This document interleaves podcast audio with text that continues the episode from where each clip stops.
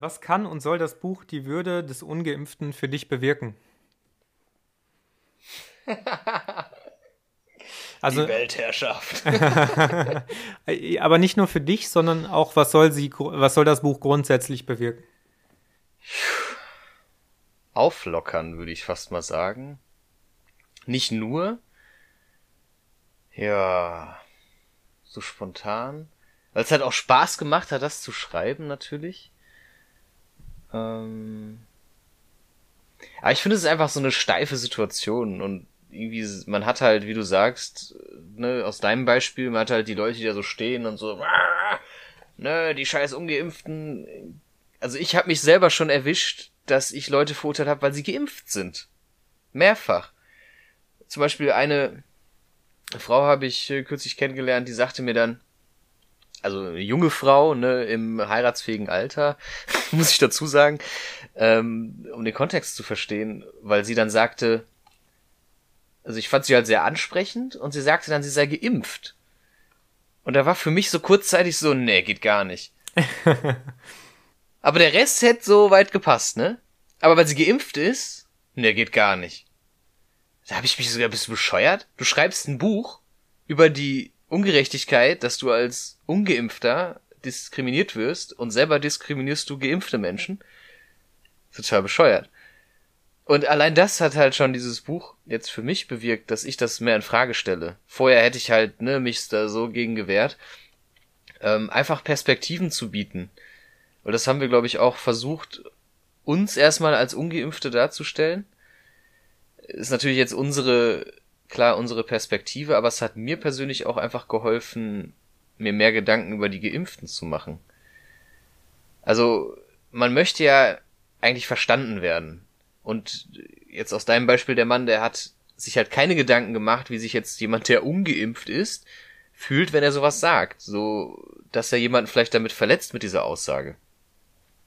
Und das finde ich halt einfach in der Gesellschaft, das wird halt in den Medien einfach so frei gelebt dass Leute öffentlich niedergemacht werden dafür, dass sie geimpft sind.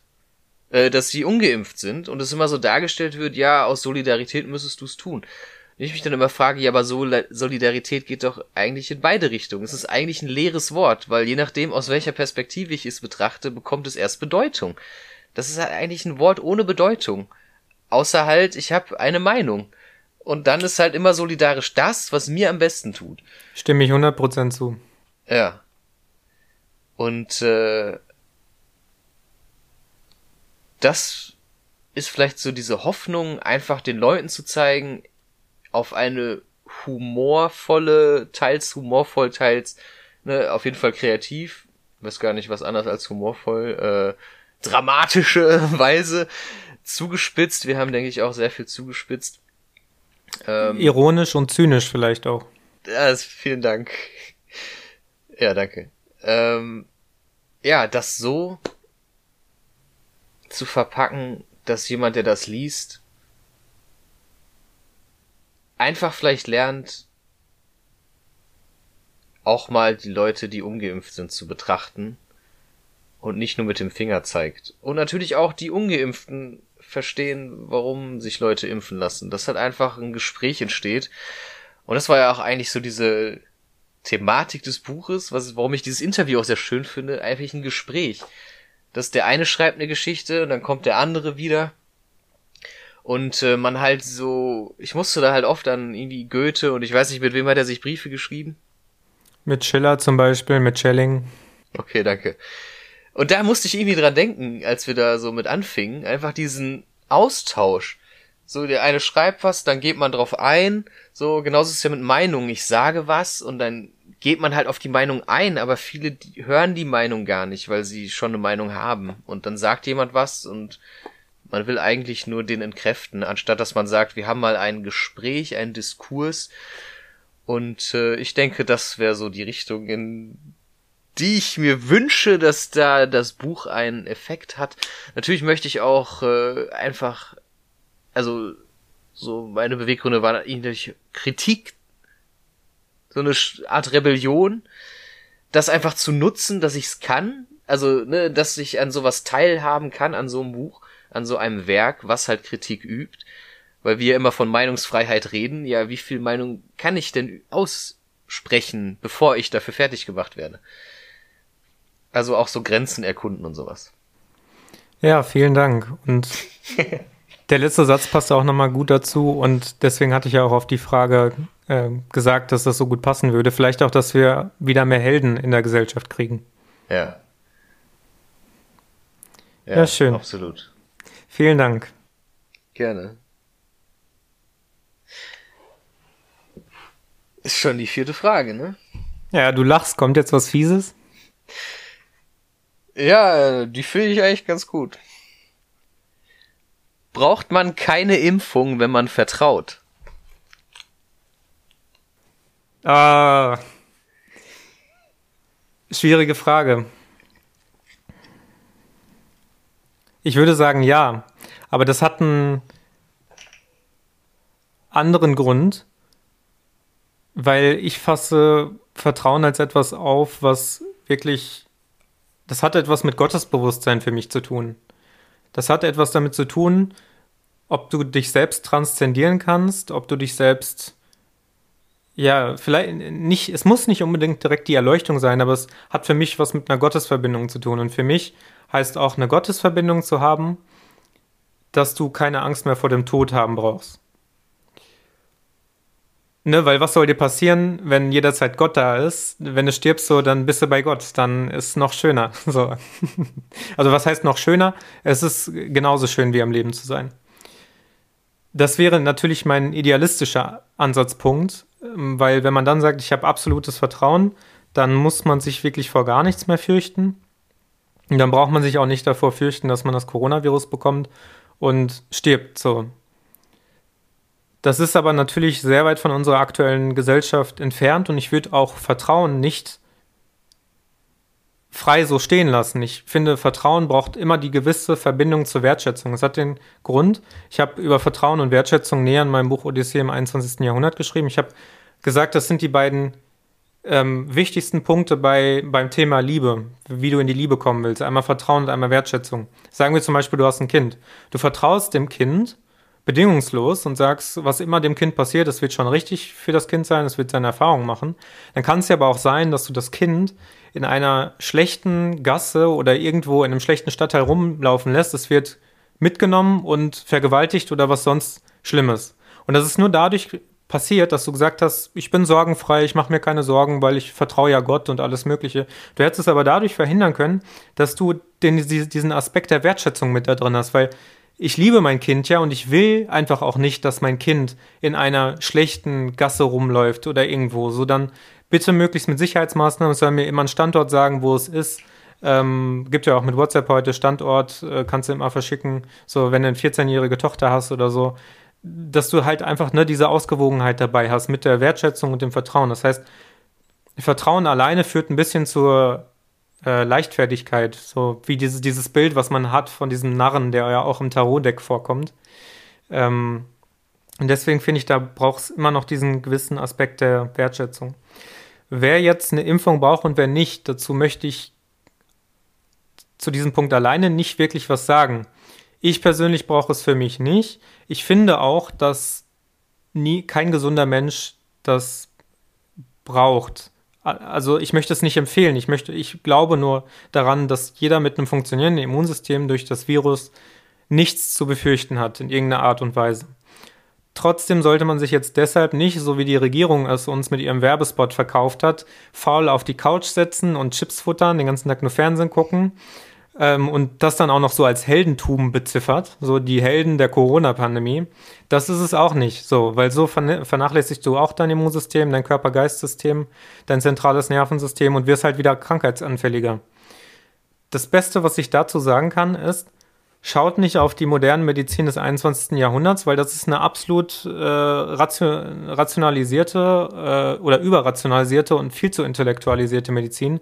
Wir müssen wieder zu einer Medizin zurückkommen im Sinne des biopsychosozialen Modells, wo eben auch psychische und soziale Faktoren mit einbezogen werden. Nicht immer nur dieser biologische Aspekt. Es geht nicht immer nur um den Körper sondern es geht eben auch darum, in welcher psychischen Lage befinde ich mich und in welcher sozialen Lage befinde ich mich. Und das alles drei bedingt sich immer miteinander. Und Ausgehend vom biopsychosozialen Modell würde ich erstmal grundsätzlich sagen, niemand bräuchte eine Impfung, wenn er sich entsprechend äh, gesund verhalten würde. So, und zu einem gesunden Verhalten gehört dann auch Vertrauen dazu. So, das, so würde ich das vielleicht gerne formulieren wollen. Finde ich interessant, weil äh, natürlich hätte ich jetzt vielleicht erwartet, dass du sagst, nee, wenn man vertraut, braucht man keine Impfung. Äh, ich finde es aber gut, wie du geantwortet hast, weil du im Endeffekt sagst, ja, du kannst jetzt einfach vertrauen, bringst dann diesen Punkt der Wertschätzung und machst dann irgendwie diese Kurve zu diesem biopsychosozialen Modell, wo du sagst, also eigentlich auch wieder diese Bildung. Ja, Vertrauen ist gut, aber Vertra Vertrauen mit so einem Hintergrundwissen ist natürlich viel einfacher. Dann weiß ich auch, worauf ich mich beziehe, worauf, was sind meine Pfeiler, worauf stützt meine, mein Vertrauen. Anstatt einfach zu sagen, ja, ich vertraue schon, weil das ist ziemlich instabil. Aber wenn ich halt mich selber, auf mich selber acht gebe und mich dann informiere, dann kann ich halt viel bessere Entscheidungen mit Vertrauen treffen. Ja, vor allem vielen Dank für diese Ergänzung. Wichtig, dass du sagst. Äh, Vertrauen alleine ist es einfach nicht. Ähm, weil es gibt keinen Begriff, der beschreiben kann, was wir im Leben leisten müssen, um ein gesundes und glückliches Leben zu führen. So, davon ist Vertrauen ein Pfeiler, einer. Aber wir können nicht sagen, oh, wenn ich die ganze Zeit in der Liebe bin, dann führe ich ein glückliches und gesundes Leben. So, du kannst in der Liebe sein und trotzdem krank werden. So, das, das widerspricht sich nicht, weil manchmal ist es einfach das Schicksal des Menschen, diese Herausforderung jetzt gerade zu machen, um dann spirituell weiter zu wachsen. Es gibt manche Situationen, in denen Liebe vielleicht nicht immer unbedingt angebracht ist, gerade auch wenn dich zum Beispiel jemand demütigt. Dann kannst du wohlwollend mit dem Menschen agieren, aber äh, jetzt dem Menschen zu sagen, dass du ihn liebst und äh, ihm nachläufst und nacheiferst, wie als ob es Jesus Christus wäre, ist einfach die falsche Reaktion in diesem Moment. Und deshalb, Gesundheit braucht einfach viele, viele, viele Pfeiler und davon kann ein Pfeiler eine Impfung sein, wenn ein Mensch das möchte. Ja, das ist ja. dann eine individuelle Entscheidung, wenn er sich selber nicht zutraut, gegen das Coronavirus anzukommen. Möglicherweise wegen dem Alter, möglicherweise wegen der Begleiterkrankung. Aber der Mensch kann eben auch ohne auskommen, wenn er etwas dafür tut. Ja, das ist dieser Begriff der Eigenverantwortung, ne? Sich, sich um sich selber kümmern und nicht immer die Ärzte alles machen lassen, sondern einfach zu sagen, das ist mein Körper, ich kenne den am besten, ich habe die meiste Erfahrung damit, weil ich ihn jeden Tag sehe und ich wach jeden Tag darin auf, also weiß ich am besten, was mir gut tut und nicht irgendein Arzt, nur weil der halt einen Titel hat. Richtig. Sondern das kann nur ich. Ich kann mir ja da Anregungen holen, aber am Ende muss ich die Entscheidung selber treffen und das kann mir keiner abnehmen. Genau. Es gibt aus dem, und das möchte ich als letzte Ergänzung noch hinzufassen zu dieser Frage, die ja sehr ausschweifend geworden ist, aber was ich gut finde. Ähm, es gibt den Begriff aus der biopsychosozialen Medizin, äh, die autoregulative Selbstkompetenz. Und dieser Begriff sagt letztlich, dass der, jeder Mensch für sich selber fähig ist, sein eigenes System zu managen, aufrechtzuerhalten. Es braucht keinen Arzt. Der Arzt kann als Therapeut, als wie das im ursprünglichen Sinne des Wortes Therapeia Begleiter war, mitwirken. Aber es ist immer der Mensch, der gesund werden will und werden muss. Es ist nicht der Arzt, der den anderen Mensch gesund macht. Sonst kommen wir dahin, wo wir mit unserer westlichen Medizin sind. Es ist die eine Pille, die dich gesund macht. Kann es gar nicht geben, weil es immer nur Symptome unterdrückt und da ja eine geistige Herausforderung auch hintersteht. Aber trotzdem, um halt auch diese Pandemie zu überwinden, brauchen wir diesen Gedanken der autoregulativen Selbstkompetenz. Danke, dass du es nochmal gesagt hast. Gerne. Ich glaube, dann bin ich jetzt auch mit der fünften und letzten Frage ja. dran. Ne? Schön, es ist ein sehr schönes Video bis hierhin geworden oder eine sehr schöne Aufnahme. Ich finde es auch cool. Letzte Frage an dich. Was wünschst du dir für die Zukunft und für die Gesellschaft? Was für dich? Boah.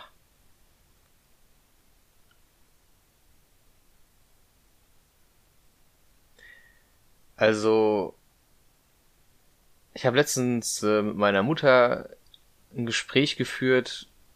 Da ging es auch so um meine persönlichen Fortschritte. Und da sagte sie zu mir, du wolltest dich von vielen Dingen befreien. So Wort sinngemäß, ne? Also ich habe die genauen Worte jetzt nicht mehr im Kopf. Also sie sagt zu mir, du wolltest dich so loslösen von vielen Dingen, die dich festhalten, schwer machen. Und das war eigentlich immer mein Ziel, einfach Freiheit. Ich habe mir immer, ich habe die Gesellschaft gesehen und irgendwas hat mir nicht gepasst. Auch wenn ich noch nicht jetzt bewusst wusste, was mir nicht passt. Ich dachte eigentlich immer, ich passe nicht. Aber irgendwann ist mir aufgefallen, nee, die Gesellschaft passt mir nicht. So wie miteinander umgegangen wird und dieses Zwanghafte immer, dass ich gewisse Dinge tun muss, dass mir gesagt wird, ich muss so sein und wenn ich das mache, dann kann ich nicht. Und ich habe immer gedacht, das kann doch nicht alles sein. Dann guckt man sich irgendwie Bücher an, was weiß ich, Harry Potter oder was auch immer man gerne liest, irgendwelche Heldengeschichten und irgendwie habe ich mir das schon immer gewünscht, dass sowas auch in mein Leben kommt. Und dadurch habe ich halt nach und nach gemerkt, man redet dann über Manifestation oder ne, Kraft der Gedanken, das Gesetz der Anziehung und all solche Sachen, dass man sein Leben eben selber gestalten kann. Das heißt ja nicht, dass alles auf einmal einfach wird. Also, natürlich nicht. Es wird einfach her. Aber trotzdem ist es halt ein Kampf. Und das sehe ich halt als diese Heldenreise an. Und was ich mir für mich selber wünsche, ist meine eigene Familie. Wie die dann lebt, ne, ob man irgendwie in einer Kommune oder ob man eben im eigenen Haus, aber einfach so meine Familie und Harmonie. Also das wünsche ich mir absolut für mich selber, einfach nur Harmonie und dass man, wenn man in einer Gemeinschaft lebt, halt in einer Gemeinschaft lebt, wo keiner diskriminiert wird, wo die Leute einfach so hingenommen werden, wie man ist, aber auch gar keiner das Bedürfnis hat, da irgendwie Zwietracht oder schlechte Laune. Klar hat jemand mal schlechte Laune, aber dass man halt immer weiß, dann lässt man den halt in Ruhe, wie auch immer, dass man die Leute so lässt, wie sie sind. Aber jeder, der sich verändern will, verändert sich.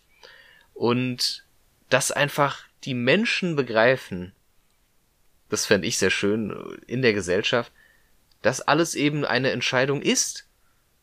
Wenn ich mich aber für Unterdrückung entscheide, dann ist halt die Konsequenz, dass ich unterdrückt werde.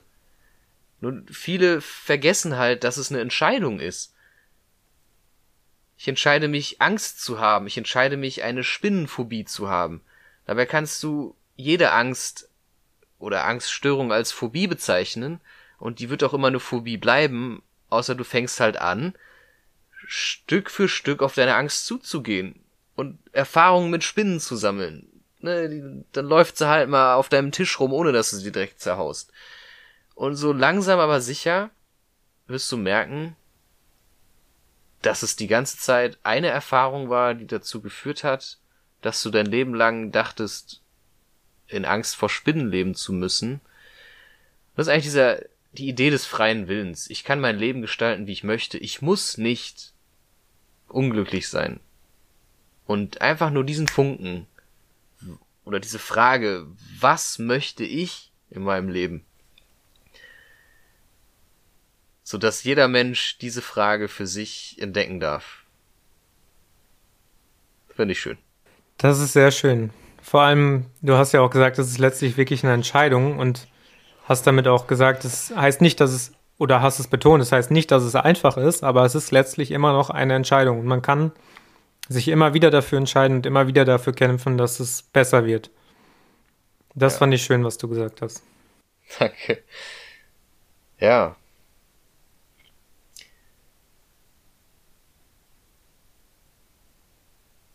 Ich habe tatsächlich nur vier Fragen aufgeschrieben.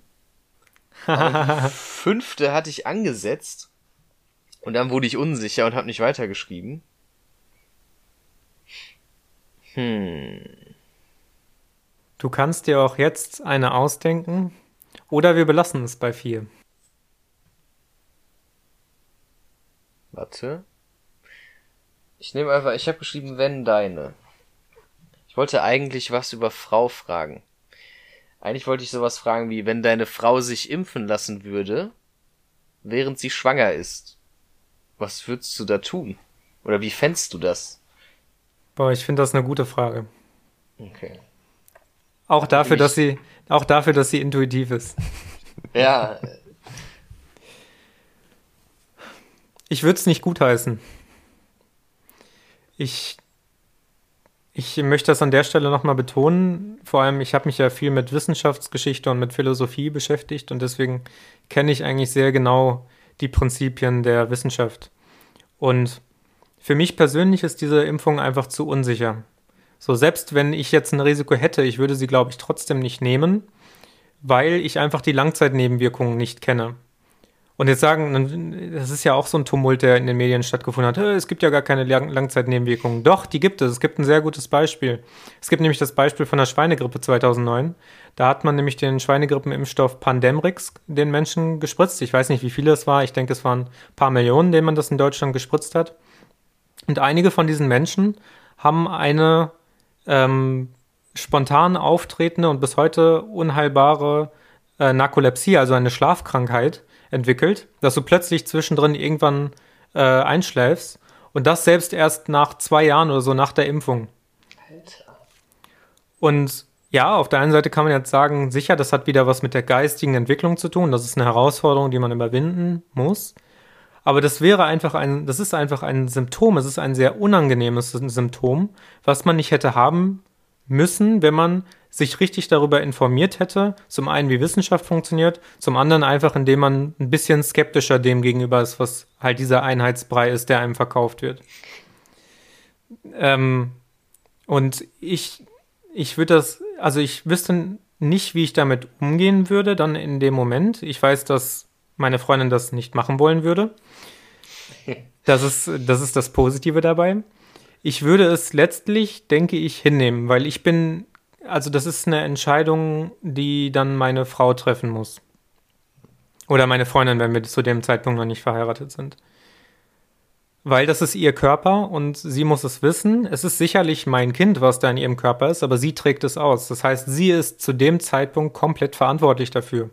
Und wenn sie sagt, nein, ich brauche das jetzt und du kannst mich nicht davon abhalten und du machst es nur schlimmer, indem du dagegen argumentierst, weil du mir damit Angst machst, dann sage ich ja, das ist deine Entscheidung.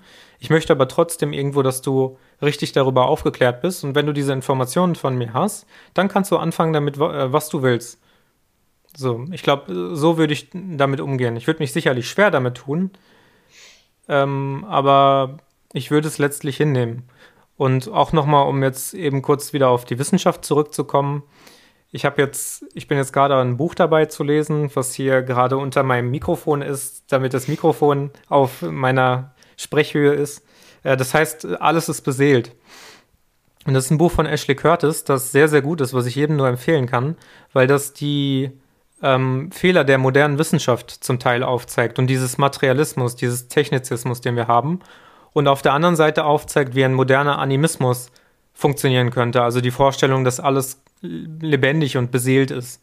Also selbst der Baum und der Stein, dass alles irgendwo Bewusstsein hat. Also so, so ähnlich wie auch die fernöstlichen Religionen das beurteilen würden. Mhm.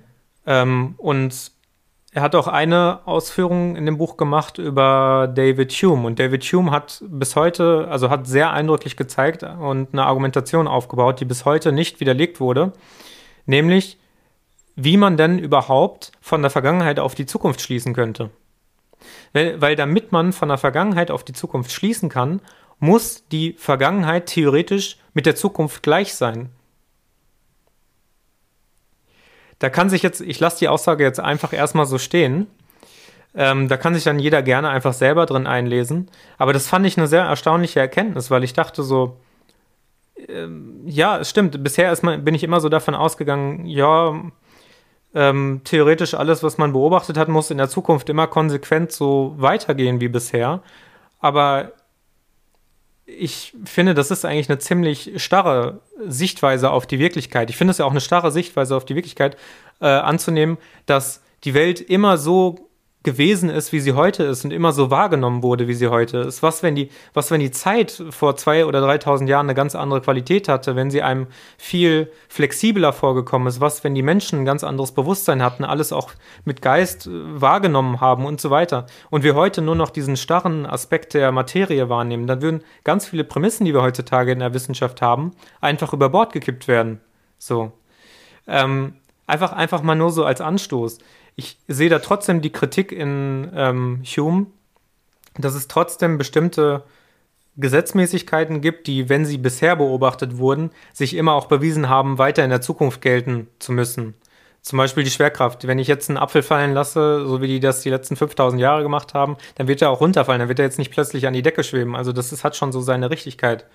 Ähm, und genauso ähm, wenn jetzt eine Impfung über neun Monate beobachtet wurde und da festgestellt wurde, jo, da wurden wenig Nebenwirkungen gemacht, dann kann ich auch sagen, jo, in den nächsten neun Monaten werden wenig Nebenwirkungen auftreten. Es sei denn, die Studie wurde geschlampt, so wie man ja letztens jetzt, letztens wurde nämlich festgestellt, dass eine, eine Zulassungsstudie vom, äh, von der Impfung von Pfizer BioNTech äh, ein bisschen geschlampt wurde mit der Nachverfolgung von Nebenwirkungen. So viel zu korrekter Wissenschaft. Normalerweise hätte die jetzt zurückgezogen werden müssen, aber haben gesagt, ja, aber tut ja nichts an der Wirksamkeit, also lassen wir sie mal online. Äh, auch schon wieder, ne? Aber kannst du dir nur an den Kopf fassen. Aber was ich sagen will ist, du kannst dann über neun Monate, wenn sie korrekt durchgeführt worden wäre, ähm, sagen, okay, die nächsten neun Monate treten ungefähr so wenig Nebenwirkungen auf, wie wir es bisher beobachtet haben. Aber darüber hinaus kannst du nichts prognostizieren.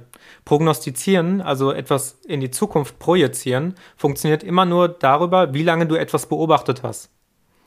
Und deswegen alle Menschen, die skeptisch sind gegenüber der Impfung, würde ich sagen, völlig berechtigt. Hört nicht darauf, was die Medien sagen. Es hat wissenschaftlich ist es einwandfrei, und äh, wissenschaftstheoretisch, erkenntnistheoretisch zu sagen, ich habe meine Bedenken, weil die Wissenschaftler haben es nicht lange genug beobachtet.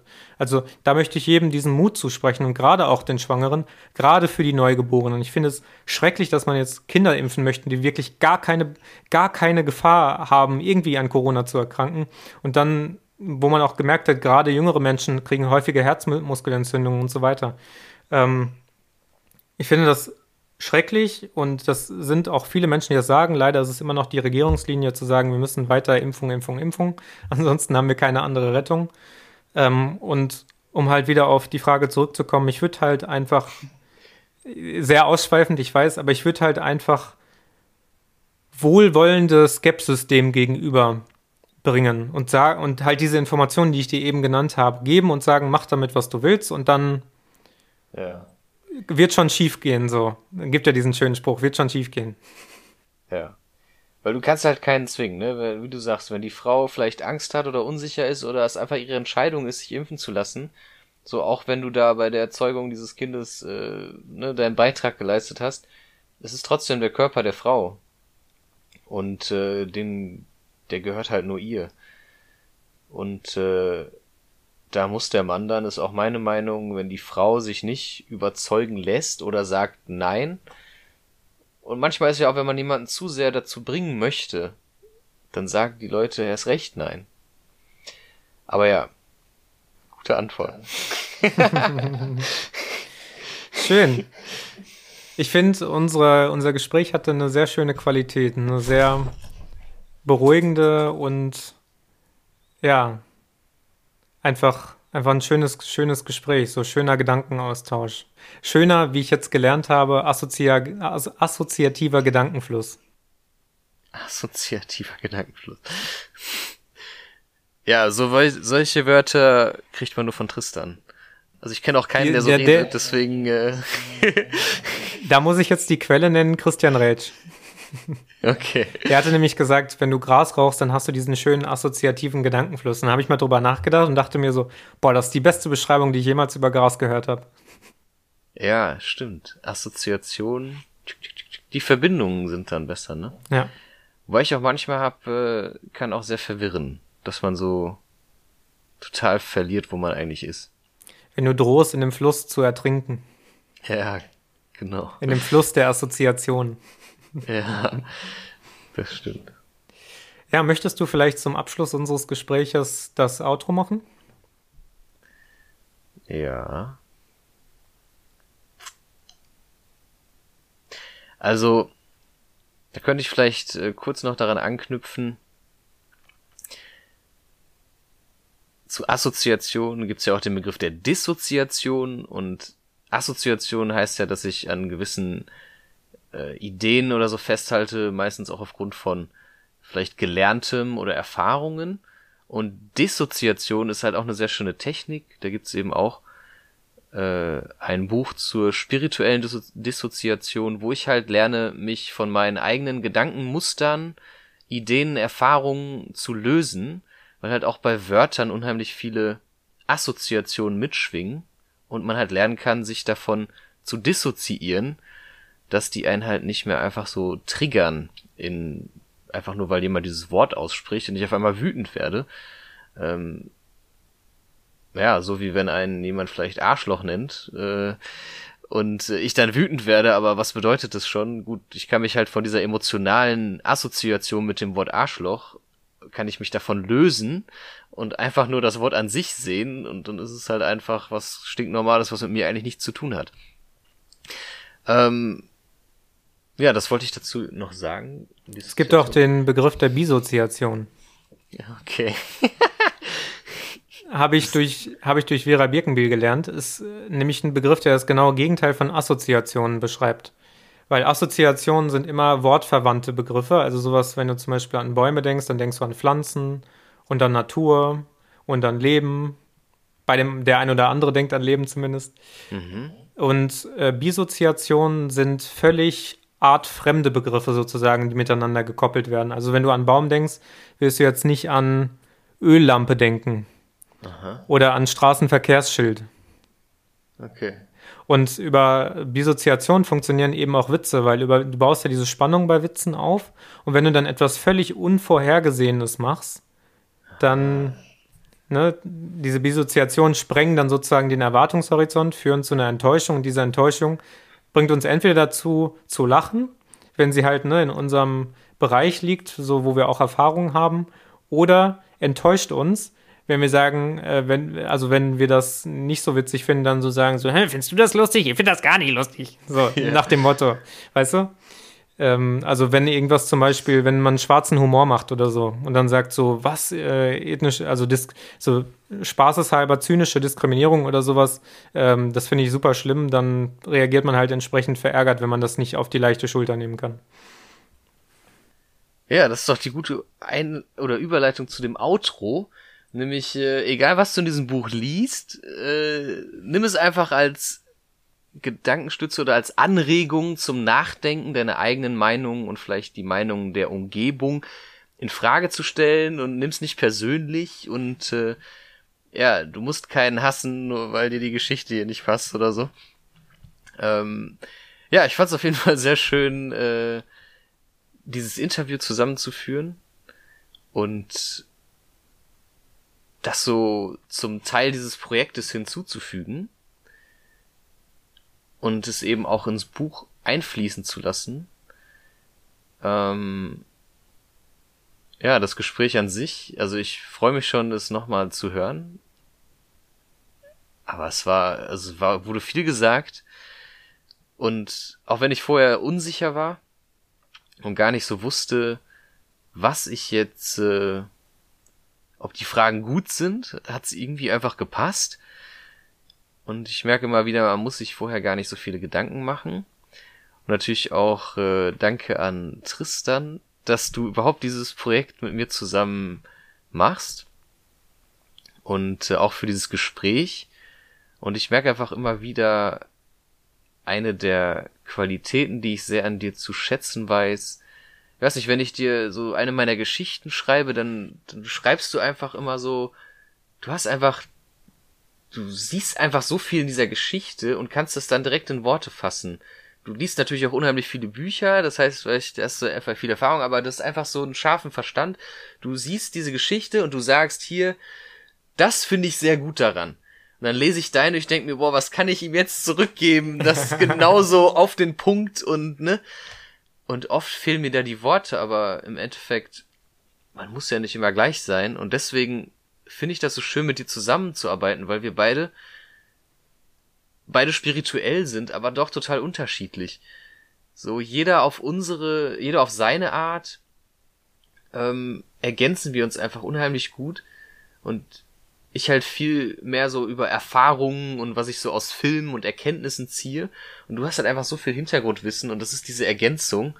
Und ich finde, äh, das macht auch unsere Freundschaft irgendwie so besonders, dieses sich ergänzen. Und deswegen finde ich es auch schön, den Weg so in dieses Schreibertum äh, gefunden zu haben, weil uns das einfach auch verknüpft. Und ja, deswegen bedeutet mir dieses Buch einfach sehr viel. Vielen Dank. Wenn ich noch mal kurz etwas ergänzen darf dazu. Ja. Äh, hat mich sehr berührt. Erstmal vielen Dank. Mir hat es auch wahnsinnig viel Spaß gemacht, mit dir an diesem Buch zu schreiben. Und ähm, auch generell, wir freuen uns natürlich sehr, wenn ihr, liebe Zuhörer, das Buch kauft, weil wir dann sehen, dass unsere Arbeit irgendwie fruchtet und ne, dass diese, Ergän diese wunderbare Ergänzung, das empfinde ich ja auch so, auch irgendwie Anklang findet und vielleicht dann sogar ja noch zukünftig neue Projekte kommen. Und ähm, ja, also mir ging es genauso. Das, was du vielleicht mit meinem Verstand hattest, war bei mir so, ich fand immer, du hast so eine wunderschöne Bildersprache irgendwie. Also du kannst dich perfekt in ein Kind hineinversetzen. Das ist so genial, wo ich mir manchmal dachte, so das hätte jetzt ein Sechsjähriger schreiben können. Aber dann eben auch mit der mit der entsprechenden Erfahrung dahinter, mit der entsprechenden Wortschatz. Also ähm, wunderbar und wie du sagtest, es wird unsere Freundschaft auf jeden Fall noch weiter stärken. Und ich denke, dass wir damit auch etwas geschaffen haben, wo Leute sich auch ein bisschen Unterstützung von holen können, wo sie ein bisschen Kraft herziehen können. Und das war ja auch ein wichtiges Anliegen von uns. In diesem Sinne, genau, ich würde vielleicht gerne noch mal zum Ende darauf hinweisen, wo man das Buch so kaufen kann. Also erschienen ist es bei Tradition. Ähm, es wird auch bei Amazon und bei Thalia und bei Hugendubel und bei diesen ganzen Plattformen veröffentlicht werden, ähm, dann über Tradition. Und das Cover ist von meiner Mutter gemalt. Ich finde das Cover tatsächlich sehr, sehr schön. Ich habe es schon gesehen. Chris ist, hat ah. Chris bisher noch nicht. Ähm, und genau, den Rest würde ich sagen, erfahrt ihr dann im Buch, wenn ihr euch traut, es zu lesen. Alles Wichtige findet ihr dann, wie gesagt, in den entsprechenden Beschreibungen. Und damit sage ich erstmal vielen Dank. Ja. Danke auch. Äh, ja, wenn ihr mehr über mich erfahren wollt, christopher-reusch.com tristanstrivium.com. Genau, ich denke, alles andere wird sich dann zeigen. Jawohl. Ende? Ende. Ende.